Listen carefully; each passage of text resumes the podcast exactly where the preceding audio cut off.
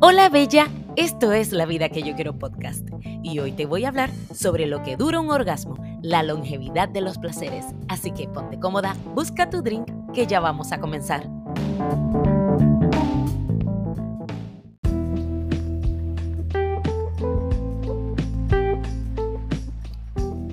Yes, amigas, and come back con otro episodio de aprendizaje de mi vida, porque cada semana te voy contando lo que me va surgiendo y cómo van los desafíos en esto de vivir la vida que yo quiero.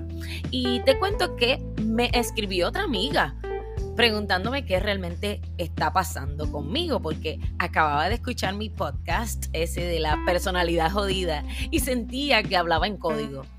Te confieso que me causa risa el impacto que está teniendo el que hable de lo que me pasa de forma cruda y sin pelos en la lengua.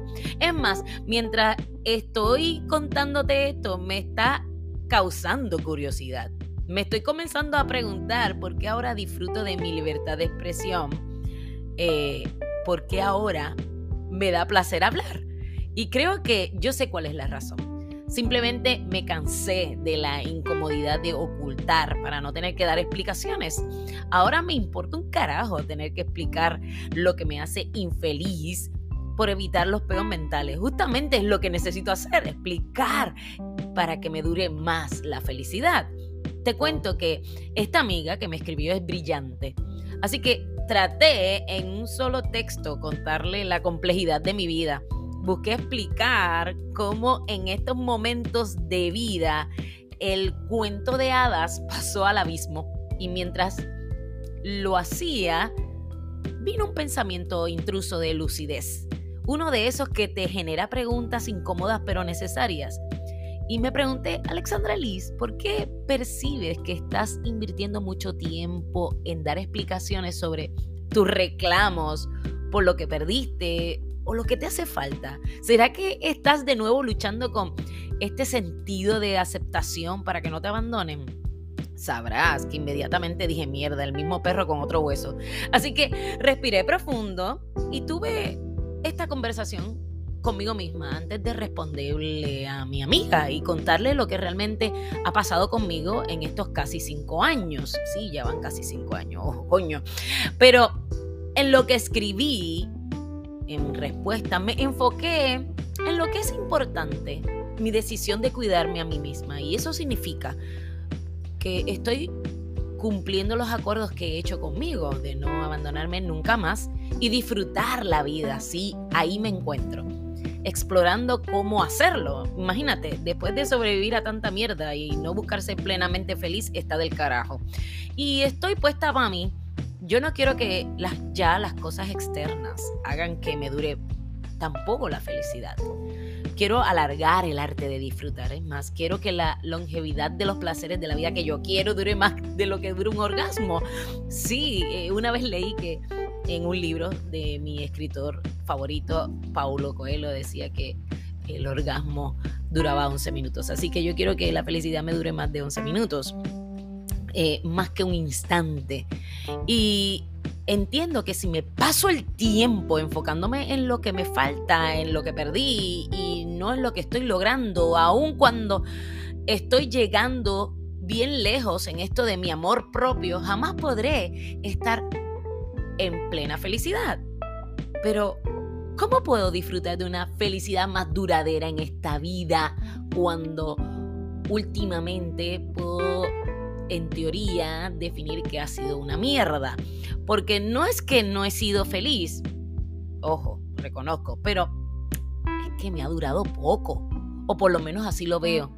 Entonces, en el overall, pues digo, esto es una shit a veces pienso que haga lo que haga nunca es suficiente para estar completamente feliz. Y te confieso que esta interrogante viene a menudo porque últimamente me encuentro pensando que soy infeliz porque todavía no he liberado mi vida o más bien mi conciencia, mi espíritu, mi ser de la frustración por haber fracasado en muchas áreas de mi vida en ese tiempo que tengo contabilizado.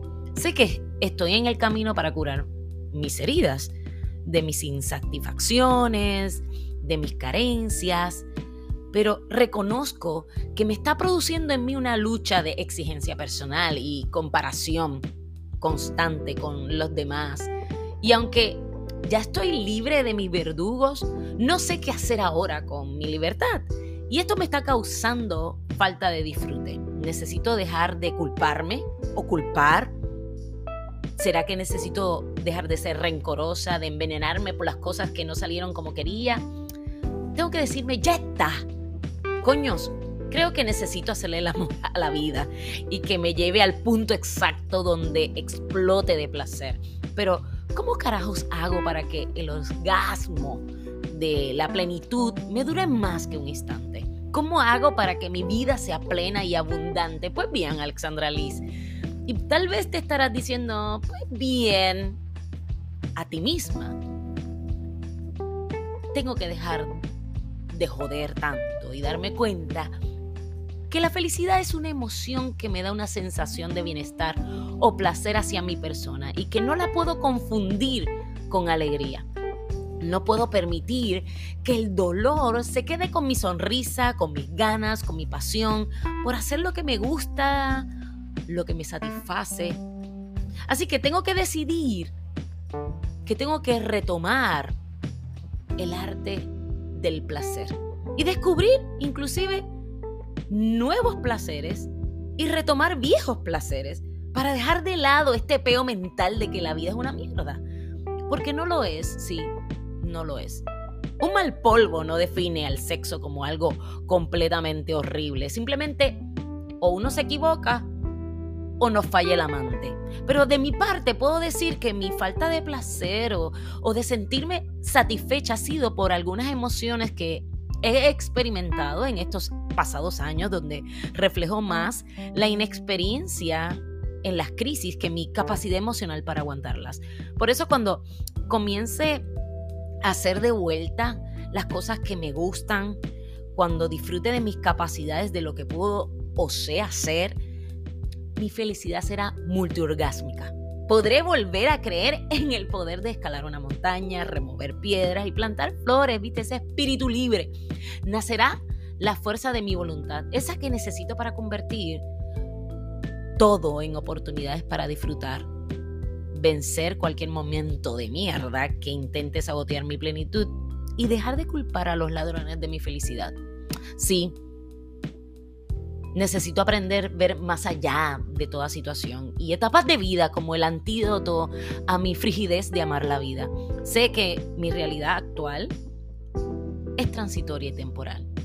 No es mi destino final, a menos que decida lo contrario. Por eso, si quiero alargar el placer de vivir, no debo juzgar la vida basándome en episodios aislados de situaciones adversas. Tengo que elegir ver las cosas desde su justa perspectiva, sabiendo que no todo lo que atravesé en la vida fue malo. Puñeta, también me pasaron cosas buenas, vamos a hablar claro. Es más, creo que pasaron más de los que yo me he dado cuenta. Es como dije en esos primeros episodios, el dolor fue buena conmigo, me hizo crecer. Y sí, crecer duele. ¿Que el dolor es una mierda? Sí. Pero me volví una experta de la fortaleza interna. Es como ese sexo por primera vez que todo sale para el culo por la inexperiencia y dices, así fue mi primera vez, qué decepcionante. Pero lo, desastroso no anula los momentos de placer vividos. Sí, yo tengo que aceptar que disfruté en ese tiempo oscuro. Es más, con mi primer amor aprendí que a veces solo tengo que agarrarme fuerte, abrazarme a la esperanza y seguir adelante, porque eso es lo que me trajo esa experiencia. No te niego que he escuchado que no hay una segunda primera vez, pero yo difiero, fíjate, aunque en estos momentos yo estoy pensando que quedan muchas primeras veces. Y ahora con experiencia. Es como dice Ricardo Jona, bendito los que estuvieron antes de mí, porque si otros fueron tu escuela, ahora yo seré tu graduación. Sorry, pero aquí toca decir, coño, salud por los que vendrán, claro, por lo que vendrá. Así que alzo mi copa por el derecho que tengo a una revancha a la vida. Y más si la plenitud no es algo constante. Ando dándole espacio a mis emociones, recordando que sé ser feliz. Me estoy haciendo cargo de lo que me apasiona y explorando lo que desconozco para encontrar lo que estoy buscando, el amor de mi vida, mi amor propio. Así que suavemente me toco, me siento, me disfruto, porque sanar es poder tocar con amor lo que antes toqué con dolor.